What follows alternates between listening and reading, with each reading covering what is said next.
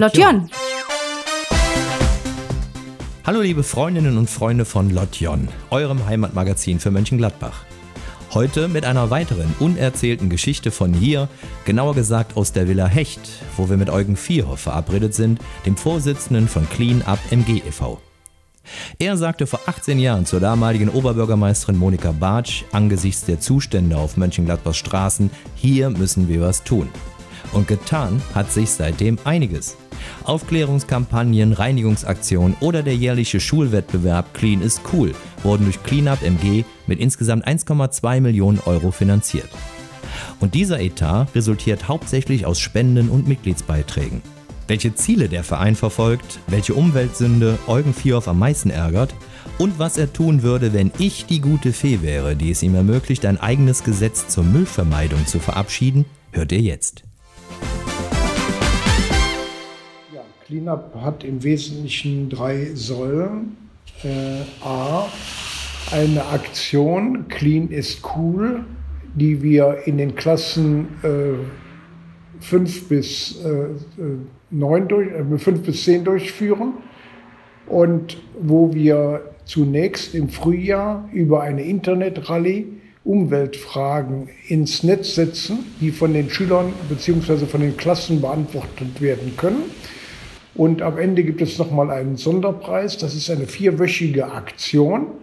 Das geht um Sauberkeit in Mönchengladbach, aber auch um allgemeine äh, Umweltfragen. Danach gibt es dann einen Kreativwettbewerb, wie im letzten Jahr Shoppen, Floppen, in die Tonne kloppen. Das heißt, wir haben uns mit dem äh, Konsum von Textilien auseinandergesetzt und was das alles für Umweltauswirkungen hat. Und die Kinder konnten kreativ äh, etwas mit Textilien machen oder um Textilien. Und das wird dann immer mit einem großen Sonderpreis, auch wieder, also drei Preise äh, für die besten Arbeiten, immer in der Kategorie 5 bis 6, 7 bis 8 und äh, 8 bis 9 in den Klassen. Das äh, gibt es die große Aktion auch dann bei der GEM, die Oscarverleihung. Und damit schließen wir dieses äh, Objekt ab. Daran nehmen mehr als 800 äh, Schüler in, aus, den, in, aus Mönchengladbacher Schulen teil. Damit ja, bringen wir den Umweltgedanken den jüngeren Menschen bei. Dafür stellen so. Sie ja auch Unterrichtsmaterial zur Verfügung. Ne? Dafür stellen wir Unterrichtsmaterial. Die, die, die Schulen kriegen, also die Teilnehmer kriegen entsprechende äh, Mappen für die Lehrkräfte. Also eine Aktion, die wir auch schon seit fünf, mehr als 15 Jahren machen, hat sich sehr etabliert. Mhm. Bei der Aktion, die Sie jetzt gerade äh, beschrieben haben, prangern Sie ja unter anderem an, dass äh, heutzutage Billigklamotten nach einmaligem Tragen, kann man jetzt äh, beinahe schon sagen, mehr oder weniger schon wieder weggeschmissen werden. Nach dem Motto ist ja sowieso nicht so teuer, äh, nach äh, kurzer Zeit schon weggeworfen wird und dann wird wieder das nächste angeschafft. Ja, ich glaube, äh, Corona hat uns jetzt gerade so ein bisschen vor Augen geführt, was wir alles im Schrank haben, denn wir brauchen es auf einmal nicht mehr. Wir wollen es nicht. Und, und damit bricht letztlich ja auch eine Textilwirtschaft äh, zusammen oder droht zusammenzubrechen. Aber viele stellen auf einmal fest, wie viel unnütze Dinge oder nie mehr getragene Dinge sie im Schrank oder in der Wohnung haben und ich glaube, das führt uns vor Augen, dass wir beim Kauf von Textilien vielleicht mal darüber nach, auch äh, nachdenken sollten, wie wir uns da auch nachhaltiger verhalten können. Mhm. Wird diese Wegwerfmentalität nicht stellenweise auch durch Großunternehmen wie, ich nenne jetzt einfach mal beispielhaft Amazon vorgelebt? Dass es heißt, äh, wenn ähm, gekaufte Kleidung, die jetzt von der Größe her nicht passt, zurückgeschickt wird, äh, jetzt an diesen großen Versanddienstleister, dort dann einfach direkt entsorgt wird, also erst gar nicht wieder in den äh, Verkaufskreislauf zurückkehrt, sondern es ist viel zu aufwendig wäre, das wieder zu integrieren und dann stattdessen von den Unternehmen direkt entsorgt wird? Müsste man nicht auch das Gespräch mit Unternehmen suchen? Ich glaube, dass da Gespräche auch natürlich äh, gesucht werden. Und das Thema Wegwerfmentalität ist ja in aller Munde, übrigens auch ganz besonders im Lebensmittelbereich. äh, zu viel kaufen, wegwerfen und was äh, letztlich vernichtet wird. Mhm.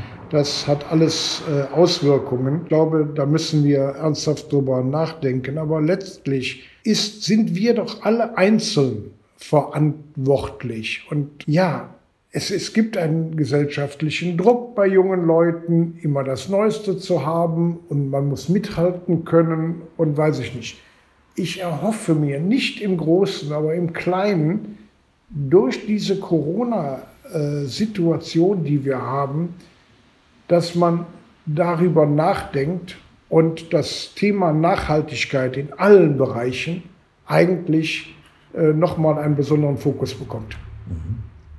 Sie hatten es gerade schon angedeutet, der BGH hat jetzt in einem Grundsatzurteil also nochmal bestätigt, dass es rechtswidrig sei, die von den Supermärkten weggeworfenen Lebensmittel aus den Containern rauszuholen und tatsächlich noch seiner ursprünglich intendierten Verwertung zuzuführen. Wie stehen Sie denn jetzt zu, zu dieser Entscheidung? Die einen werfen weg und die anderen, die greifen das, was weggeworfen ist, gerne auf, dürfen aber nicht. Das sind sehr komplexe, schwierige Rechtsfragen. Äh, letztlich ist Müll Eigentum. Müll, der an der Straße liegt, ja, ist dann in dem Moment, wo ich es äh, da über den Weg der Marx zuführe, ja, an die öffentliche Hand oder an die Marx äh, gegeben worden, da darf ich auch nicht drin rumwühlen. Ja, äh, das soll ja einer sauberen Entsorgung zur Verfügung gestellt werden. Ich finde, dieses ist eine ganz, ganz schwierige äh, Rechtsfrage.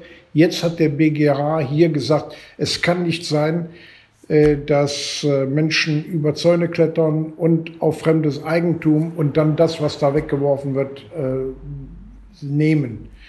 Ich glaube, wir sind da auf einem anderen Weg und das muss man sehr positiv sehen weil viele Unternehmen, bevor sie es wirklich wegschmeißen, äh, gucken, ob sie es nicht äh, sozialen äh, Gemeinschaften übergeben können, also sprich Tafeln und sonstiges.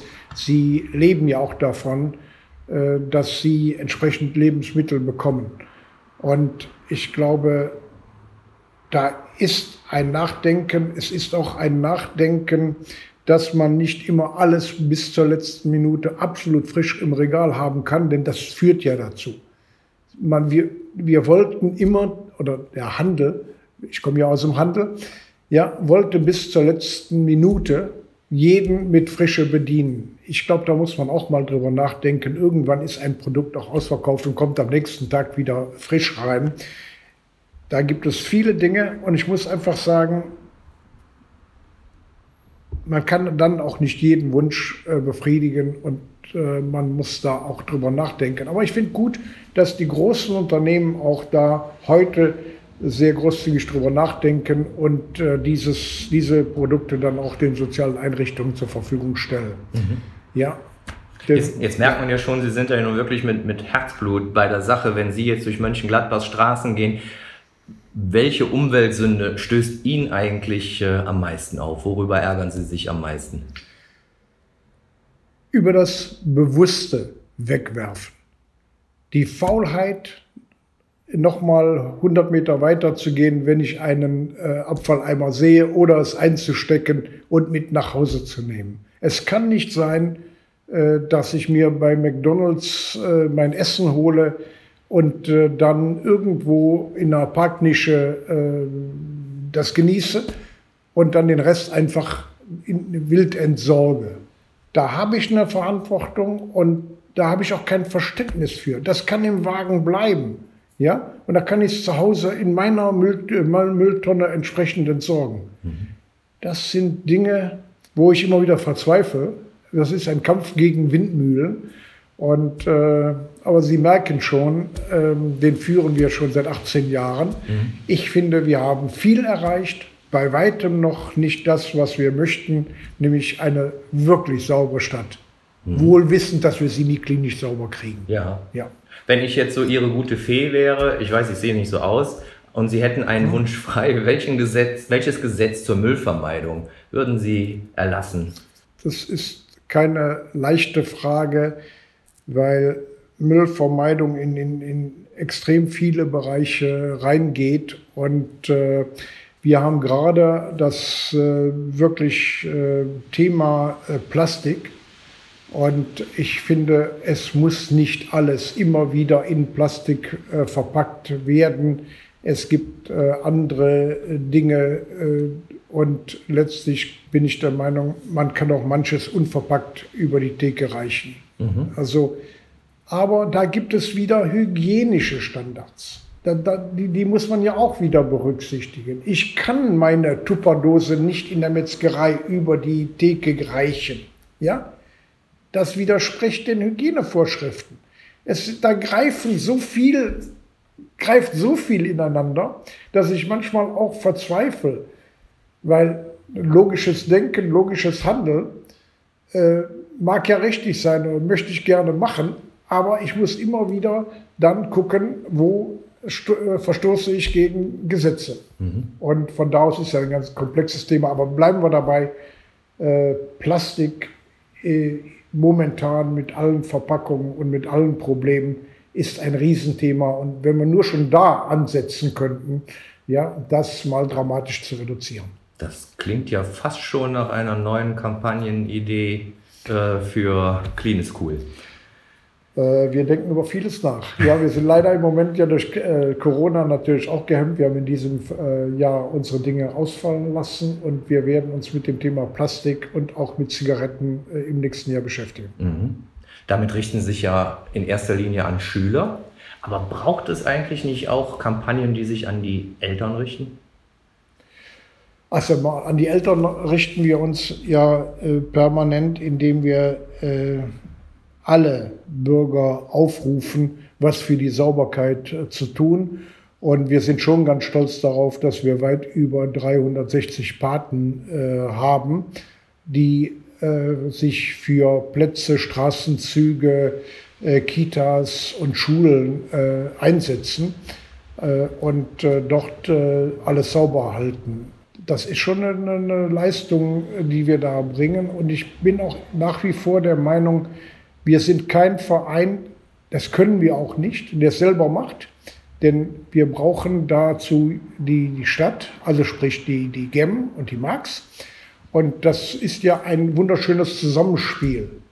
Und äh, die Marx versorgt die Bürger, die sich engagieren mit den entsprechenden Zangen, mit den Materialien, damit sie sauber halten können, fährt das ab und stellt Belloboxen auf und so weiter. Die Paten pflegen sie.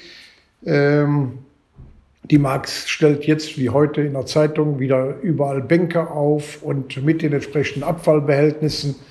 Aber letztlich ähm, haben wir dann im Stadtpark auf der Dahlener Straße an einem heißen Sommerende, an einem Sonntagabend das große Durcheinander und die große Verschmutzung, trotz Scouts etc.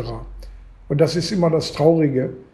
Äh, was eigentlich selbstverständlich ist, muss immer wieder neu angeregt werden. Brauchen wir vielleicht mehr Mülleimer in Mönchengladbach? Ja, eindeutig ja. Und das ist es auch, was ich versuche mit den Politikern äh, der neuen Legislaturperiode, der kommenden Legislaturperiode zu diskutieren. Wir brauchen mehr Mülleimer, denn äh, die Mülleimer sind zum Teil ja missbraucht worden für Haushaltsmüll, äh, was eigentlich in die normale graue Tonne gehört. Jetzt haben wir größere graue Tonnen und wir sollten den Mut haben, äh, doch an wesentlichen Stellen, auch in, in, in den Parks, in Aufenthaltsdingen, mehr Mülleimer aufzustellen. Damit eben Dahlener äh, Park, also Stadtpark, da sind genug. Mhm. Da ist nur die Faulheit wieder. Ja? Die grauen Tonnen, äh, das Sinnbild des neuen Müllkonzepts in Mönchengladbach mit neuen äh, Abholzeiten, mit neuen Gebühren. Wenn Sie das jetzt so äh, bewerten, hat das dazu beigetragen, einen wilden Müll in Mönchengladbach zu vermeiden? Ist eine schwierige Frage. Ja, ich sage ja. Es hat, es, es hat die Dinge wieder mal, hat die verbessert. Aber wir kommen einfach nicht darum, dass manche Menschen sich Abfallgebühren sparen äh, wollen und tun, uns einfach diese äh, wilde Vermüllerei mit, ob es Reifen, ob es Batterien, ob es, weiß ich nicht, Bauschutt ist, etc., äh, die haben wir damit nicht eingedämmt. Aber ich finde schon, äh, was so an Haushaltsmüll äh, in den Straßen lag und immer wieder in die Mülleimer gestopft wurde. Ich habe das Gefühl, es hat nachgelassen. Und das bestätigt mir auch die Marx. Jetzt werden trotzdem, Gott sei Dank, äh, die Menschen stellenweise auch äh, erwischt, nicht zuletzt auch durch die Mülldetektive der Marx, die ihren Müll wild in der Umwelt, häufig in der Natur entsorgen. Und trotzdem passieren solche Fälle immer wieder. Ist dann vielleicht die Strafe zu gering oder muss man sich die Frage stellen, ist das überhaupt das richtige Konzept Strafe? Es gibt mittlerweile Ansätze über ein Belohnungssystem, äh, Verhaltensänderungen bei, bei Menschen herbeizuführen. Ähm, sind das so Sachen, die Sie ebenfalls mit äh, diskutieren? Ja, ich glaube, äh, dass die Bestrafung in Mönchengladbach, äh, die ja äh, sehr viel höher ausfallen kann, als es der Rat letztlich äh, beschlossen hat und wie es umgesetzt wird. In solchen Fällen oder in Wiederholungsfällen muss man wirklich dann auch zur äußersten Strafe greifen. Belohnungssysteme, alle, die uns helfen, die was für die Umwelt tun, äh, da bedanken wir uns zum Beispiel als Verein wir machen gemeinsame Grillfeste, wir motivieren oder versuchen zu motivieren. Aber ich glaube, eine Kombination für diejenigen, die sich aktiv beteiligen, ist eine Belohnung. Und diejenigen, die zu den 20 Prozent gehören, die die anderen tyrannisieren mit ihrem Müll, ich glaube, da gibt es keinen anderen Weg als eine entsprechende Strafe. Und ich muss sagen, andere Kommunen, andere Länder zeigen, äh, dass sie damit aus meiner Erfahrung Erfolg haben. Wir haben immer Angst, wir würden etwas dem Bürger etwas aufoktroyieren. Aber der Bürger, der sich nicht an die Regeln hält, ja, wird ja auch im Straßenverkehr in anderen Dingen bestraft. Warum denn hier nicht? Ja, mhm. das, das ist etwas, was ich nicht verstehe. Mhm. Wenn Sie positiv mitarbeiten, brauchen Sie eine Belohnung, ja, aber wenn Sie sich komplett dagegen stellen mhm. und es bewusst tun und nicht einfach, ich meine nicht das Taschentuch, was Ihnen aus der Tasche fällt, mhm. ja, aber dann ja. Mhm. Eins Ihrer, ich sag mal, bekanntesten Aktionen, die äh, auch ständig läuft, sind die Bello-Boxen. Das heißt, Menschen können sich bei Ihnen melden, äh, sich beziehungsweise ihr Grundstück zur Verfügung stellen, dass dort eine Bello-Box aufgestellt wird. Wie läuft so dieses Prozedere genau ab? Das ist ja eine Patenschaft wieder. Die, der, unser Verein stellt die Bello-Box zur Verfügung, kauft sie. Die, der Pate stellt einen Antrag. Es wird geprüft, ob an diesem Standort ja, auch die Sauabfahrmöglichkeit, also sprich die Reinigung der, der, der, äh, des äh, Abfallbehälters möglich ist, ob man anfahren kann. Es muss zugängliches Gelände sein und es wird geprüft, ob da auch wirklich relativ viel, ich sag mal, Hundeverkehr und auch Verschmutzung ist. Und mhm. wenn dem so ist, stellen wir diese Box zur Verfügung.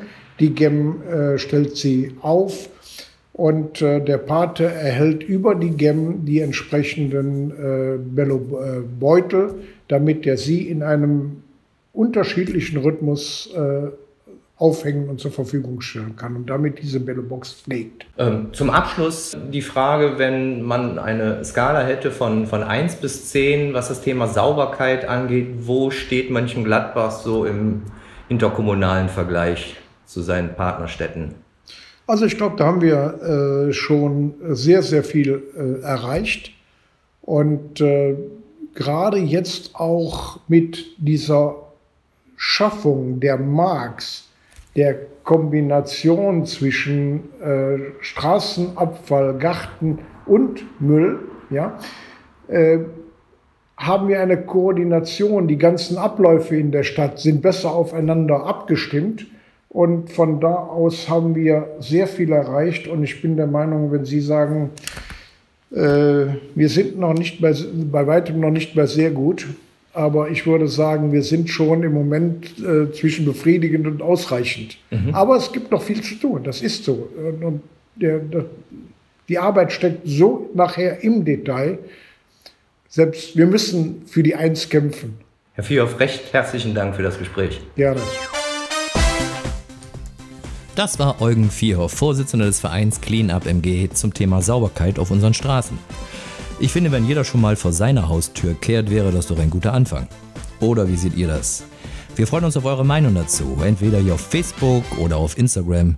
Und schreibt uns auch eine Nachricht, solltet ihr einen Vorschlag für eine neue, unerzählte Geschichte von hier und dir haben. Und vergesst bitte nicht, Lotjon auf Spotify zu abonnieren oder, wenn ihr das schon getan habt, auch euren Freunden davon zu erzählen. Mein Name ist Thomas Patalas und ich freue mich, wenn ihr uns nächste Woche wieder einschaltet. Bis dahin, Lotjon.